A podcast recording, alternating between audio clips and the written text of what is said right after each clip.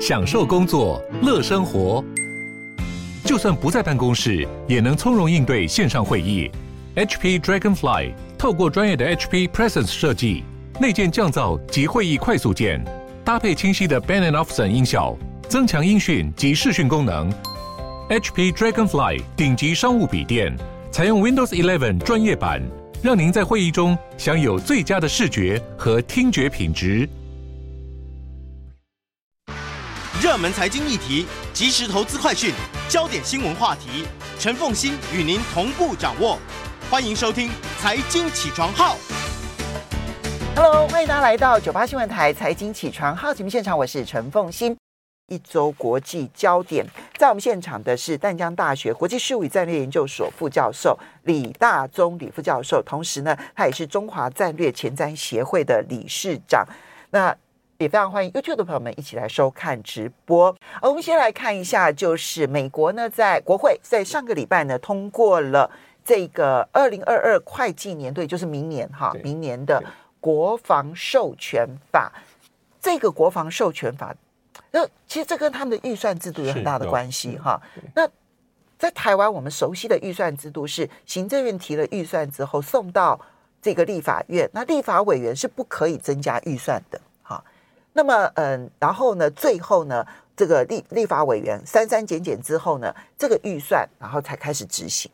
但美国的预算不一样，美国的预算都是由国会议员自己提出来的，而并不是由行政部门提出来。行政部门是要提供给国会议员，让他们提出这个预算。是是，所以这个国防授权法基本上是一个明确规定哈，美国新的会计年度国防部的年度的预算支出还有政策，所以它是非常非常非常大的一个内容。嗯，而且从一九六一年到现在，每一年都用这样的方法通过。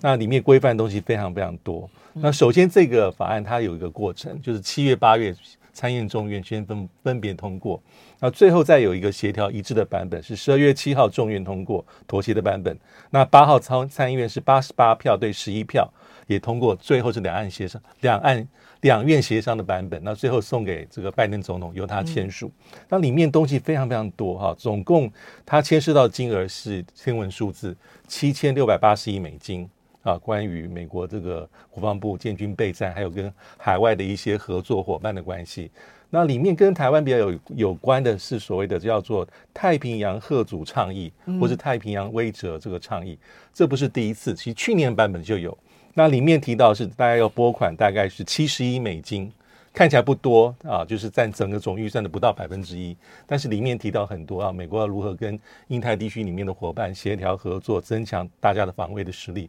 其实不言而喻的目标还是一样，是在中国大陆。嗯，那这里面是很重要。但还有一个叫做欧洲倡议法案。嗯，那这也是从二零一四年这个乌克兰这个克里米亚事件之后，其实就有。那里面这次也特别提到说，要拨款三亿美金。要去帮忙乌克兰啊，包括武器装备、呃训练等等等等。那大家对台湾来说比较关心的是，台湾到底有没有跟这个国防授权法有关？其实历年来都有，但是里面真的占它这个上千字的这个无字天书里面。比例是非常低。那今年是一二四六条到一二四九条，嗯，那里面内容其实大家都很熟悉，因为过去几年都有类似的一些讲法。那很多还是国会的意见，那其实就要看行政部门要怎么做。比如说，里面大家最关心是邀请再度的邀请参加明年的这 RIMPAC。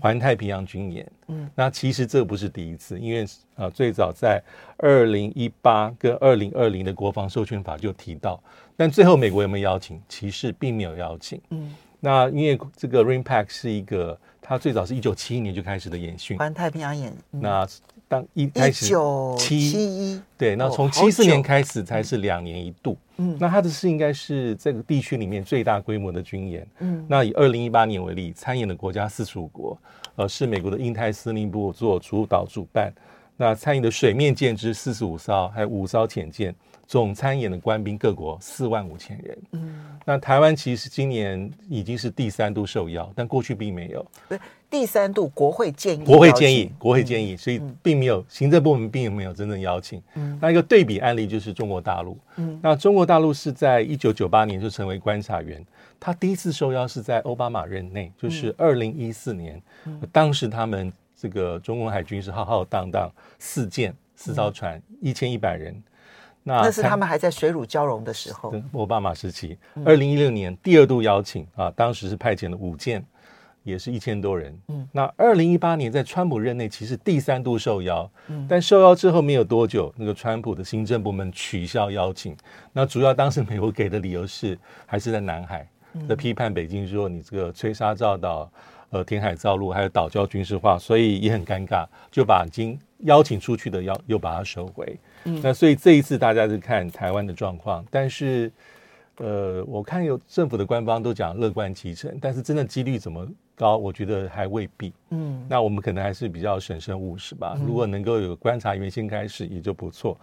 那还有一些，所以，先不用讲参与，你觉得能够有观察员就很不错了。对，就是逐步的参与，嗯、呃，这个可能比较务实。对，因为美嗯，中国大陆也是一九九八年先从观察员开始，对，对，对，然后才真正有到受邀。嗯，那里面还提到很多的一些，比如说对于一些政府行政部门的呼吁跟要求啊、呃，比如说要增加双方的国防合作啦，呃，强化台湾的自我防卫能力啦。其实这个版本哈、啊，在去年。这个二零二一年的国防授权法也非常的类似，就一模一样，几乎是一模一样啊。提供台湾的评估防卫的报告啊，加强台湾发展不对称的战力，而且在法案生效后一百八十天，哦，要求五角大厦跟国会做报告。所以这些其实对比去年，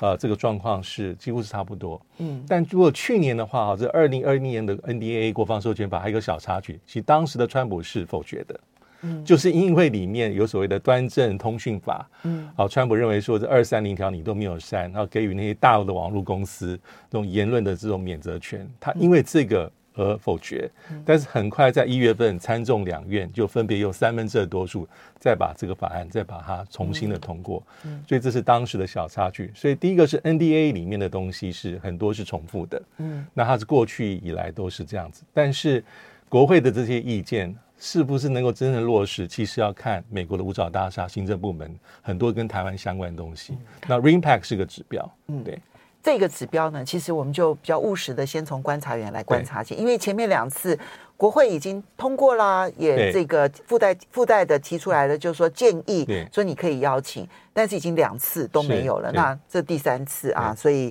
嗯、呃，这个就听听就好了哈。不过接下来我们这一个这个话题其实还蛮重要的，那就是。呃，美国跟伊朗，就美国以及还有包括了这个英法德，然后欧盟哈，还有这个中国大陆跟俄罗斯都有哈，就是就是安理会的成员国，再加上德国跟欧盟，跟伊朗的这个核子武器的这些相关的协议谈判，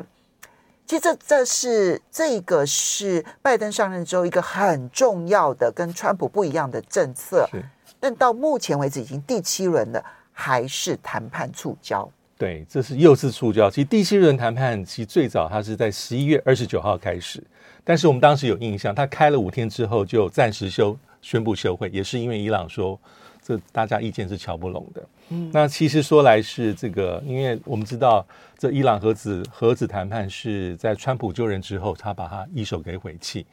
那对于之前的奥巴马民主党政府而言，这是一个他很重要的外交遗产。那当时的拜登是副总统，跟这个事情相关。那拜登上台之后，当然美国的这个新政府的主要意见是希望能够恢复。但是美国目前的方法是退在比较二线，嗯它是由这些安理会其他的成员国，还有包括欧盟，直接跟伊朗去做谈判。嗯，那这谈判，这其实也跟伊朗现在的强硬派根本不想要跟美国谈判有关。对，他的新谈谈判，新的上台的总统比较强硬，所以后来有终止。到第六轮的时候，大概是在六月底的时候就终止。那好不容易恢复到第七轮，其实卡的地方还是一样，就是双方互相指责。那伊朗的话就是说，他有些他的条件，他说你要先解除对我的制裁。那尤其是我现在有很大比例的这个资产是被冻结，嗯嗯、而且美国其实非常严厉，他对于伊朗制裁内容包括特定的产业，嗯，能源、汽车、航空、港口经营、船运、造船业，还有特定的货品，主要就是禁止各国向伊朗进口石油跟石化产业，这是掐住了伊朗的脖子，就是。你既没有裁员，然后呢，你的必需品也不让任何国家运到你的国家去。那还有包括金融制裁，哈，就是制裁跟伊朗进行任何金融交易的各国政府跟银行，所以他是掐住了伊朗。所以伊朗现在当务之急就希望拜拜登先放手，你先解除，我再做我的承诺。但是在这个整个谈判过程当中，其实 IAEA 有很多的警告，就是可能是伊朗有点故意，就是说，比如说在十二月初的时候，他他认为说啊，发出警告说伊朗有些新的动作，浓缩铀有一些活动的重启是非常可疑。那还在六月份的时候也很有意思，就是 I E A 说，我之前在这个我们在伊朗卡季呃卡拉季地区的核电厂，我们是有监控这个摄影设备的。但是在六月二十三号的时候，镜头故障，画面跟数据消消失，到目前为止都没有解决。所以在这次谈判过程当中，伊朗对外面释放讯息说没有问题，我把它重新装置，而且他甚至在指控，就是说这后面是有骇客，而且骇客可能跟以色列相关，这是伊朗单方面的讲法。但这是伊朗对外释放善意说这个没关系，我把新的设备弄出来，你会可以进来做实际的查核。嗯，那但是美国包括像美国的这个国安顾问。他对伊朗的批判还是很严峻。他说：“你还是在做两手，所以目前目前是双方的交锋，可能这个暂时终止之后，也许在一阵子时间之后会重新上谈判桌。但短期之内看起来都没有机会了。我们稍微休息一下，马上回来节目。”欢迎大家回到九八九八新闻台财经起床号节目现场，我是陈凤欣。在我们现场的是淡江大学国际事务与战略研究所副教授李大中李副教授，也非常欢迎 YouTube 的朋友们一起来收看直播。好，李副教授刚刚提到伊朗的第四七轮的这一个核谈判，现在看起来又触礁了，所以嗯，拜登在跟伊朗之间的谈判看起来短期之内不会有任何进展的。嗯很难，尤其现在美国也进入到这个假期季节，可能要再等一阵子。嗯、对，嗯，明年会有机会吗？哎，因为明年就要进入选举了耶，啊、很难判断，因为明年就期中了，好快。嗯、对，川普任内就已经一年就过了。对、嗯、对，我现在看到一种说法哈，就是有一有一个评论是这样子，就是因为这里面这个呃，EIA 不断的提警告说，呃，伊朗还在不断的将它的浓缩铀的。这一个浓度提升还在提升当中，好，那现在已经提升到了百分之二十了，是好，这是一个临界点。对，当然要做成核武器，还有一大还有很大的一步要走。可是现在看起来，你这边不解除制裁，他那边的浓缩铀就继续的往核武的方向继续的前进。好，那么嗯。反正对于伊朗来讲，经济再坏也就是这样。嗯，你制裁也那么多年了，嗯、对不对？哈，那现在可以跟他买油的，比如说中国大陆跟印度，其实就避开美元机制，还是继续的跟伊朗买油，所以他继续的还是可以卖油，只是他有一些东西禁运哦，其实要买进来变得很困难。那么，所以伊朗不会退缩，因为他现在是强硬派。嗯嗯。那么，中东跟伊朗敌对的国家。现在反而啊，就这里面分两大块，一块是以色列，它是因为嗯这个种族的关系，好宗教的关系。对。但是另外一派，它也是伊斯兰教，但是它是逊尼派，跟伊朗的什叶派不同的。比如说沙乌地阿拉伯跟这个呃阿拉伯联合大公国，他们的现在态度是，既然你美国跟伊朗就是谈不成。而伊朗眼看着在这个谈不成的过程当中，恐怕就会发展成核武，嗯，核武国家。那既然是如此，他们选择跟伊朗对话。对，就我既然没有办法依靠你美国人，那我干脆就选择跟伊朗对话，或许对我反而有保障。对，像阿拉伯联合大公国已经在跟伊朗改善关系，好，从今年四月份开始恢复了在四年以来的一些呃直接的对话。啊，所以这里面也是各国有一些各自的一些外交的合纵连横，嗯，啊，去改善跟伊朗的关系。那像有些国家还是在改善跟以色列的关系，比如说阿拉伯联合大公国也跟以色列破冰。那沙乌地阿阿拉伯也跟卡达破冰，那沙乌地阿拉伯跟阿拉伯联合大公国跟土耳其也改善关系，所以这里面非常复杂。但我觉得一个有趣的一个案例是这个这个阿拉伯联合大大公国跟美国的一个关系哈，就是大陆讲阿联酋啊，他因为最近有个案子叫做 F 三十五的出售计划，那是美国在川普任内他一个大东中东和解下的一个政策的附属产物，就是他要出售。这个阿拉伯联合大公国啊，F 三十五五十架，还有十八架的这个 MQ 九 B 的无人机，它是一个天价，就是两百三十亿美金。这是川普任内所定的案，但是从拜登政府上台之后，就有一些变化，他要求说重新审议这个案子。嗯，他主要的一个想法是说你要一些很多的附带条件。嗯，所以让最近的美国跟这个呃阿拉伯联合大公国有一些有一些争议。呃，阿拉伯联合大公国在前几天说，我暂时终止跟美国的谈判，因为美国的要价太多。那美国最在意的地方在哪边？大概有几点啊？第一个是我的附加条件是，因为 F 三十五是美国最新锐的科技装备。嗯在中东地区，目前只有以色列有。嗯，那如果出售给你的话，美国要求说你要做出保证，或者我们可以做出一些限制，你你不能让这个设备技术转移到第三方，尤其指的是中国大陆跟俄罗斯。嗯，第二点哈，我这授予给你先进战机，也要限制你的用途，因为我们知道阿拉伯联合大公国跟沙乌地阿拉伯在之前曾经去介入这也门的内战，嗯，这点是美国一直有意见有反对。那第三个就是说，刚讲的以色列的一些问题，但是这些美国所担心的条件，其实有些地方已经慢慢不成立了。嗯啊，比如说这个 F 三十五无人机用于他国内战，那我们也知道，沙地阿拉伯跟阿拉伯联合大公国哈已经停止介入也门的内战。这一点其实就是对，嗯，沙地阿拉伯跟阿拉伯联合大公国呢，跟伊朗和解的很重要的一个关键。没错，对，因为。所谓的也门内战，其实就是代理人战争。代理人战争。逊尼派的阿拉伯联合大公国跟联呃这个沙乌地阿拉伯，然后呢跟这个什叶派的伊朗，其实，在也门的内战，其实就是代理人战争。所以，当沙乌地阿拉伯跟阿拉伯联合大公国不介入，其实就是对。伊朗释出的一个善意，是一个友好的善意。嗯，那所谓的以色列的安全威胁，因为刚刚讲，目前中东地区只有以色列是最早配发 F 三十五战机的。嗯，其实这个忧虑也已经暂时缓解，因为沙乌地这个阿拉伯联合大公国跟以色列的关系已经在解冻，而且已经建交了，已经建交，而且是承认它的主权。嗯，而且不久之前，以色列的总理才出访阿拉伯联合大公国，嗯，所以这些疑虑其实都可以排解。最后说，剩下最重要，美国所关心的可能还是后面的一些美中的角力。嗯，啊，因为阿拉伯联合大公国跟中国大陆关系其实近来是比较紧密。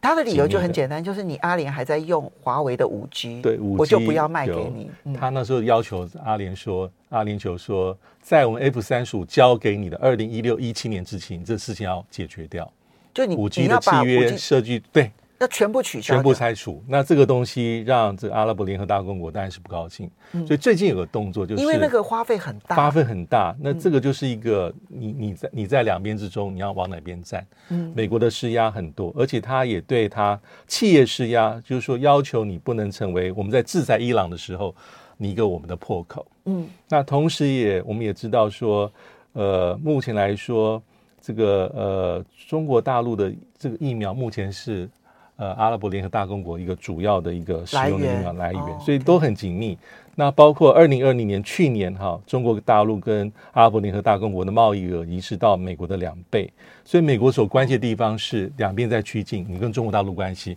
那其实前几个月还有一个新闻很有趣，当时我看这新闻还不太知道它来龙去脉，但这一次比较明显，就是根据美国的情报，中国大陆的中远集团在阿布达比以北的哈利发港。有新建一个商用货柜码头，嗯，周边有一些可疑的新建活动，嗯、是美国，呃，这讯息是美国漏出去的，嗯，那有一些军事用途、军事物流中心，可能跟中国大陆相关，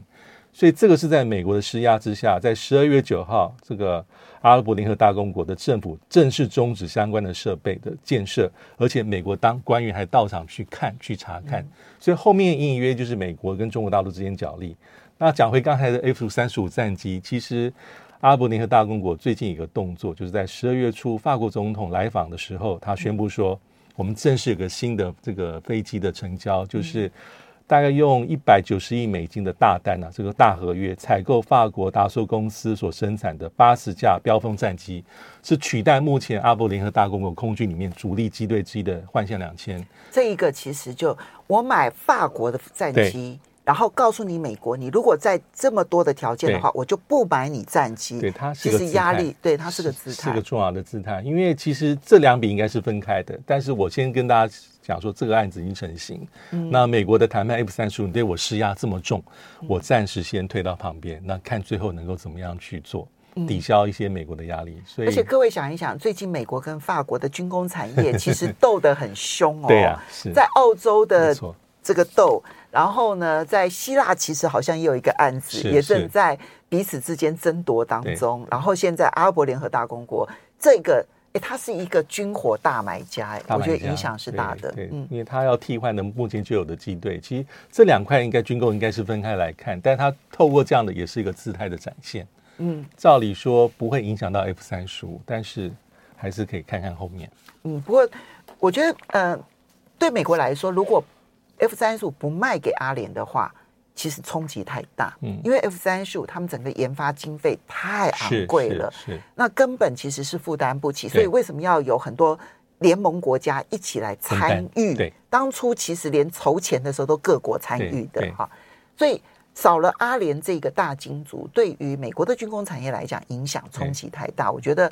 到最后呢，嗯、呃，重点是，我阿联一定会买，但重点是双边谁退让？对，是美国退让呢，还是阿联退让？是，我觉得现在看起来，可能逼迫美国退让的可能性稍微高了一点 点。哈，对，好，这个是值得观察的后续情势。那么，阿拉伯联合大公国、沙乌地阿拉伯，还有以色列跟伊朗，以及邻近的国家，因为邻近的国家都会受到这几个大国的这个行动的影响，现在正在剧烈的变化当中。好，那我们接着再来看到，其实现在欧洲最关心的是乌克兰的情势。对，呃，俄罗斯跟北约呢下出了红线，嗯，但是这个红线北约能够接受吗？乌克兰的情势有机会缓转吗？目前来说，其实我觉得普丁的政策基本上成功，因为他用一个压力测试，还有战争边缘策略，所以逼迫拜登跟他先视讯对话。那视讯对话之后，那拜登还有很多跟盟国的一些动作，比如说之后跟乌克兰总统通话，再跟北约东线的国家通话，来稳定军心。但是俄罗斯其实还有一手，就是他前阵子透过这个俄罗斯的副外长，向北约跟美国提交了所谓的双方安全的一个。俄罗斯的关切的草案，嗯，还有里面就是罗列了俄罗斯所关切的所有重点，其实是琳琅满目，嗯，它的开价非常的高，而且它是透过副外长，它不是透过普京总统本人，嗯，也不透是透过外长，所以它有一个回旋的空间啊。但是你可以看这几个，基本上美国都很难，因为有些是打中要害。第一点，美国要拒绝承诺让乌克兰等前苏联国家加入北约，这个美国讲得很清楚，这个大概不关俄罗斯的事，我们自己判断。第二个还要求这一点呢、啊，这我我我稍微嗯提一下，就嗯、呃，我看我听过我看过一些战略报告提到，就是其实俄罗斯最在乎的就是这件事，就是乌克兰。那就所有这些前苏联国家对于俄罗斯来讲，其实是安全的前线。对，那北约是以跟苏联的时期跟现在的俄罗斯军事相对最重要的武力组织，没错。如果你的武力组织直接进到我家门口的话，对，我会视为这是最严重的安全挑衅。是，是，这就是这条底线。看起来美国最难接受，是说我没办法书面承诺你。对，但我认为北约国家恐怕已经感受到，不会接受。其实。短期之内，他们恐怕很难让苏联的前国家加入北约。没错，因为其实北约在冷战结束之后有三次的东扩，其实这三次东扩里面，包括最早一九九九年，他收了捷克、匈牙、波兰，在冷战时期都是苏联重要的一个伙伴嘛。嗯，零四年那一次有九国，包括罗马尼亚和波罗的海三国。一七年两次，所以北约从冷战时期，所以我们稍微休息一下，这几次的东扩会造成苏联很很大的俄罗斯很大的压力。欢迎大家回到九八新闻台财经起床号节目现场，我是陈凤欣。在我们现场的是淡江大学国际事务与战略研究所副教授李大中李副教授，也非常欢迎 YouTube 的朋友们一起来收看直播。好，副教授，你刚刚提到了俄罗斯对北约提出的清单，对，这是由他的外交部副部长提出来的，先漫天要价嘛，漫天要价。那我的层级比较低一点，嗯、其实就给予这个这个转圜的空间。我第一点就是北约。你不可以再东扩到我的前苏联国家，不能到我家门口了。那你刚刚提到北约的三次东扩，其实这三次东扩，嗯，跟是是怎么样子来看待这三次东扩？俄罗斯的解读跟欧洲的解读？对，因为我们如果回想到一九九零年代，当时苏联刚瓦解，其实俄罗斯的国力是弱的。嗯，那所以一直到现在，其实对于俄罗斯心里面的想法，因为我们常常看到，包括像拜登、川普政府都会说，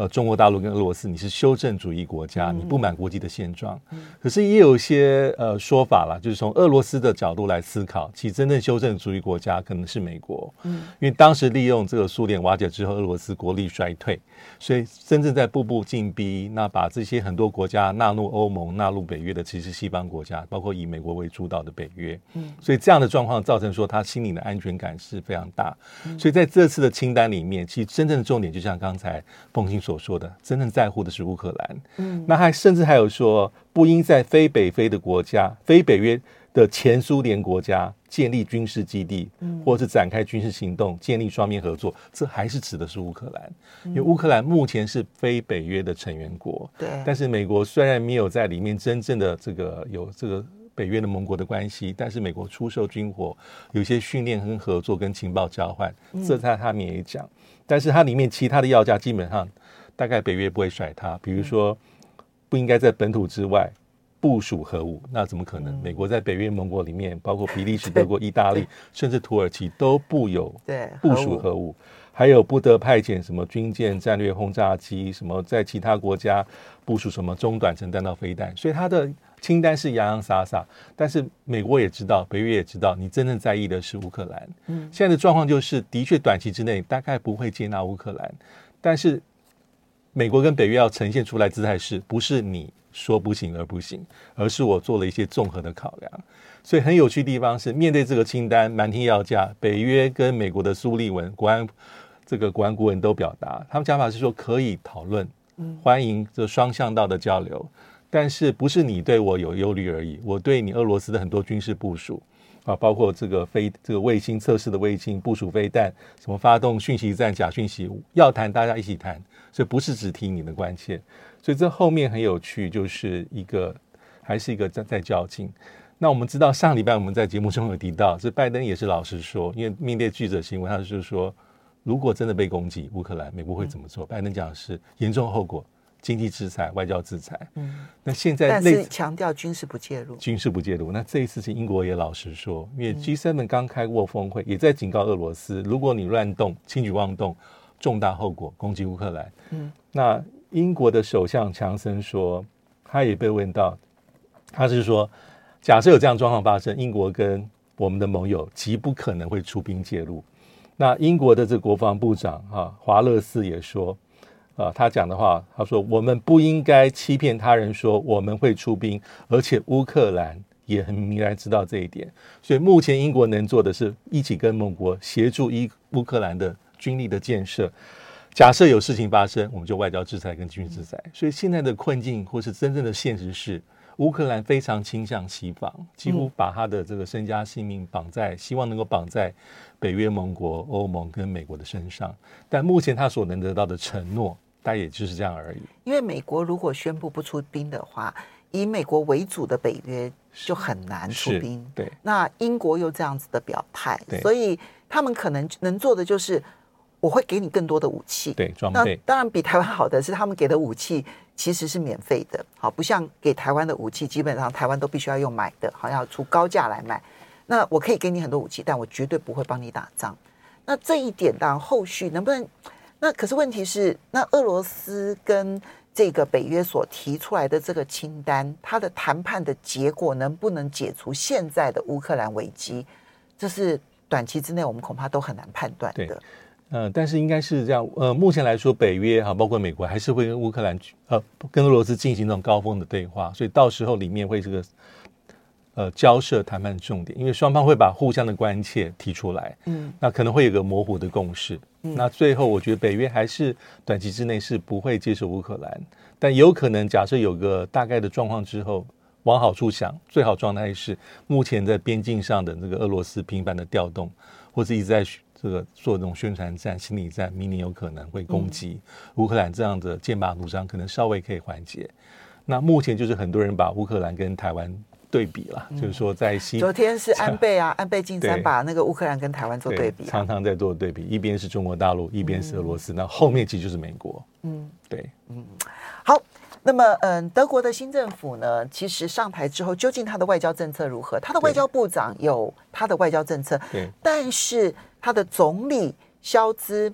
嗯，特别表达了他们的外交政策，看起来是要延续梅克尔的外交政策。可是这就跟他绿党党主席他的担任的这个外交部长的这一个政策就不太一样了。那这个联合政府在对外的关系上面会不会出现因为内阁然后政党不一而导致？对外关系上面的政策不一呢？对，我觉得需要磨合哈，因为这个肖兹这个新的总理，他是在十二月十五号首次在国会进行报告，其实它里面谈的东西很多，大部分是内政，但最后十几分钟谈外交。嗯、那当然，外界关切是你对中国大陆的表述。其实他的表述方法，对比于这个十二月七号当时红绿灯对三个政党的联合执政协议，他的口径是比较软的。比较松的，所以的确跟目前的绿党的这个外长的讲法是有所差异。因为目前的外长是贝尔伯克，他是绿党的共同这个这个领导者，他常常在讲价值外交，而且在那时候的三党共和共同协议里面，他指的是中国大陆是德国的体制竞争对手，这都是比较严厉的讲法。可是，在昨天的讲话里面，小子小子讲话里面。他基本上在讲的是，我们正视中国大陆的挑战，我们对我们的中国政策要建立在一个真实中国认识的基础上。但他后面的讲法就提到很多又竞争又合作，所以听起来我会觉得有点类似于目前拜登的讲法，竞和和。嗯，但是不会有谈对抗，对，不再谈对抗，所以用字遣词是比较柔软一些。那他也说，我的确会在一些人权议题上，我还是会该讲则讲。嗯，啊，但是在气候变迁、人权、疫情、军备管制，我会跟中国大陆保持合作。贸易竞争，他说免不了，但是是建立在公平互利，而且是规则的基础上。那这一点其实就是美国的讲法。嗯，那反而是那个外长比较强势的啊，就专注人权、民主价值的这样的讲话，在消资的内容里面比较少一些。其实要注意，就是他们的对外发言呢，其实有三个层次啊：对，对抗、竞争、合作。那对抗当然是最严厉的哈。那嗯，其实拜登现在已经不讲对抗了，已经讲竞争合作。那先讲竞争还是先讲合作，其实也很微妙哈。嗯，看起来肖兹是先讲合作再讲竞争，是那拜登是先讲竞争再讲合作。当实际的作为，他们可能就会 case by case，这个点是我们可以观察的。嗯，最后哦，其实嗯，昨天呢有一个最新的发展哦，其实我们在我在跟李李副教授在讨论题目的时候呢，还来不及罗列这个题目。其实真的没有注意到，那我必须说这件事情其实还蛮重要的，嗯、那就是南美洲的铜矿大国智利。那么总统大选第二轮投票呢，年仅三十五岁的这个学运领袖当选了总统。嗯、那他是强调左派的一个思想，包括了这个社会福利，对，甚至于他还包括了有一些铜矿，他希望能够收归国有公司来经营，哈，国营啊，改为国营。那这是一个非常剧烈的一个变化，你要注意哦，就是对我来说，智利是一个很很很重要的一个国家，因为它在南美洲呢，它有长嗯、呃，其实它过去这段期间的右派执政，它是一个新自由经济的典范国家。从新自由经济角度来讲，市场开放，然后全球化，然后呢，这个讲究的就是这个这个这个没有白吃的午餐，嗯。但是，他因为这种政策而导致的贫富差距如此之大，